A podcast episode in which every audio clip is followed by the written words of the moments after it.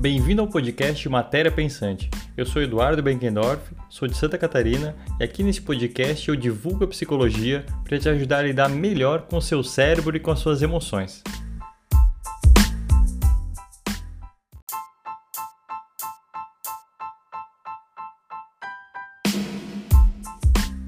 Possível se livrar da ansiedade? Todo mundo que já sofreu com ansiedade gostaria de escutar de mim que sim, que é possível se livrar da ansiedade, que tem uma maneira fácil de se livrar da ansiedade, que tem alguma coisa que a gente pode fazer ou pode tomar que a gente vai se livrar da ansiedade. Mas a verdade, quando a gente olha para o mundo real, não é bem essa. Nem sempre a gente consegue lidar com a nossa ansiedade. E, em última é, análise, se livrar totalmente da ansiedade não é uma coisa que é possível fazer, não é uma boa meta para a gente ter. Por quê? A gente precisa explicar isso. Porque a ansiedade é como uma forma de adaptação do corpo do ser humano. Já desde a pré-história, o ser humano precisou lidar com muitos desafios. Precisou buscar comida, precisou fazer fogo, precisou é, se livrar de predadores, estar tá muito atento para os predadores.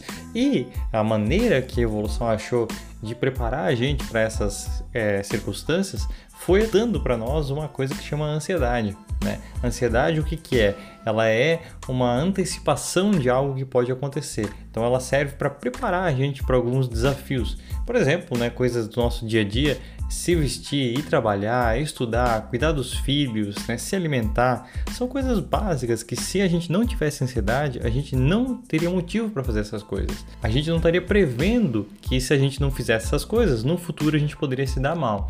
Então a ansiedade ela serve né, para fazer a gente se mexer, para dar uma motivação para a gente se mexer. Só que, né, como tudo na vida, né, tudo que é demais causa um desequilíbrio.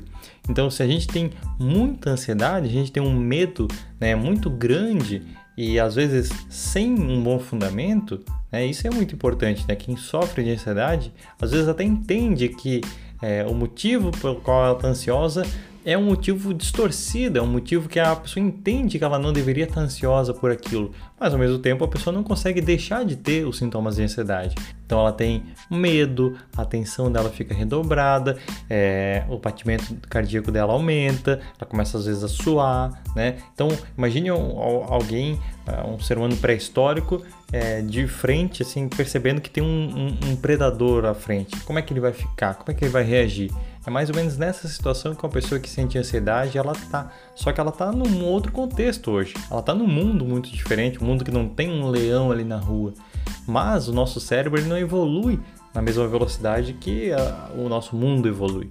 O mundo já evoluiu muito, mas o nosso cérebro ainda está preso naqueles hábitos antigos. Então, o que, que o cérebro vai fazer quando ele detectar um medo, que pode ser um medo real ou um medo imaginário? Ele vai preparar a gente para fugir desse medo ou para lutar. Né? A consequência básica é luta ou é fuga.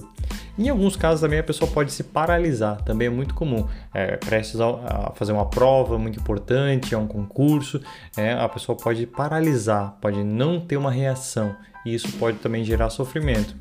Só para ser um pouco mais específico aqui, né, o psicólogo Robert Leahy, ele descreve seis tipos de, né, de transtornos de ansiedade, que seriam eles fobia específica, pode ser, por exemplo, a fobia de aranhas, de baratas, alguma fobia específica, um medo específico, transtorno de pânico, né, que é diferente de ataques de pânico, né? O transtorno de pânico é um conjunto de ataques de pânico que não tem uma motivação clara, né? Tem uma definição para transtorno de pânico que nem todos os pacientes têm.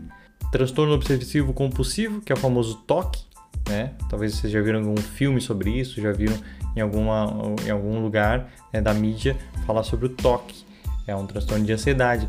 Tem também o transtorno de ansiedade generalizada, que é a TAG, que aí ele envolve muito mais é, âmbitos da vida, né? Por exemplo, a fobia específica, eu só tenho fobia, por exemplo, de aranhas. Na TAG, eu tenho um contexto generalizado né, de ansiedade.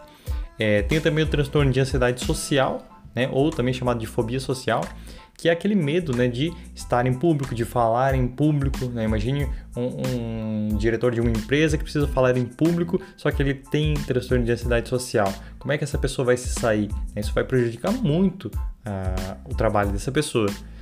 E por último, né, desses seis, tem o transtorno de estresse pós-traumático, que é aquele que a gente reconhece, por exemplo, em algumas pessoas que sofreram um acidente, né, ou é, aconteceu algum um dano, é, uma catástrofe natural muito grande e a pessoa fica com é, um transtorno ligado a esse evento. Né? Então, é o transtorno de estresse pós-traumático. É, bom, aqui falei então de alguns né, transtornos né, de ansiedade. A gente não pode entrar aqui em detalhes, mas a gente pode fazer um podcast específico para cada um deles, né? Tem muito é, tema para falar sobre ansiedade. Mas respondendo a pergunta, né? Pergunta é possível se livrar da ansiedade? A pergunta que motivou esse podcast. Bom, resposta curta é não. Não dá para se livrar da ansiedade. A gente já viu, né? Acabou de ver que é uma coisa natural, uma característica natural do ser humano. Mas a gente pode regular as nossas emoções, regular a nossa ansiedade para não é, ser afetado de maneira tão negativa por ela. A gente não vai poder ficar sem nenhuma ansiedade, porque senão a gente não iria fazer nada na nossa vida, mas a gente também não precisa ficar com ansiedade tão alta que ela traga prejuízos para nós. Então a mensagem central aqui é o seguinte: se a ansiedade está te causando prejuízos, o que é causar prejuízo? Está te deixando não sair de casa, por exemplo, não te deixa trabalhar, não te deixa estudar. É, são coisas relevantes na nossa vida que causam sofrimento, né? O principal é isso, é o sofrimento gerado pela ansiedade e a intensidade dessa ansiedade. É isso que vai determinar se a gente precisa ou não procurar ajuda. Às vezes, se informar sobre a ansiedade, ler sobre a ansiedade, ouvir um podcast sobre a ansiedade já é suficiente para baixar o nosso nível de ansiedade. Mas às vezes não, às vezes a gente precisa de um apoio maior. Se for esse o caso, né, os profissionais indicados para lidar com isso são primariamente o psicólogo e o psiquiatra. Né?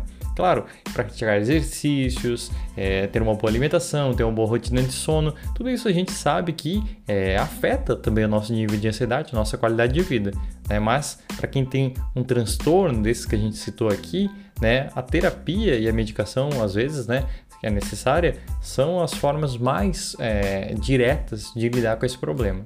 Então ficamos por aqui, obrigado pela audiência e nos encontramos no próximo podcast. Eu vou deixar um post do meu site sobre justamente esse tema, com essa pergunta: é possível se livrar da ansiedade? Então, se você tem mais interesse de ler sobre o assunto, de pesquisar um pouco mais, vá lá no meu site e leia esse artigo. O site é www.eduardobenkendorf.com.br. O site está também na bio do meu Instagram, então clica lá, é psi.eduardobenkendorf no Instagram.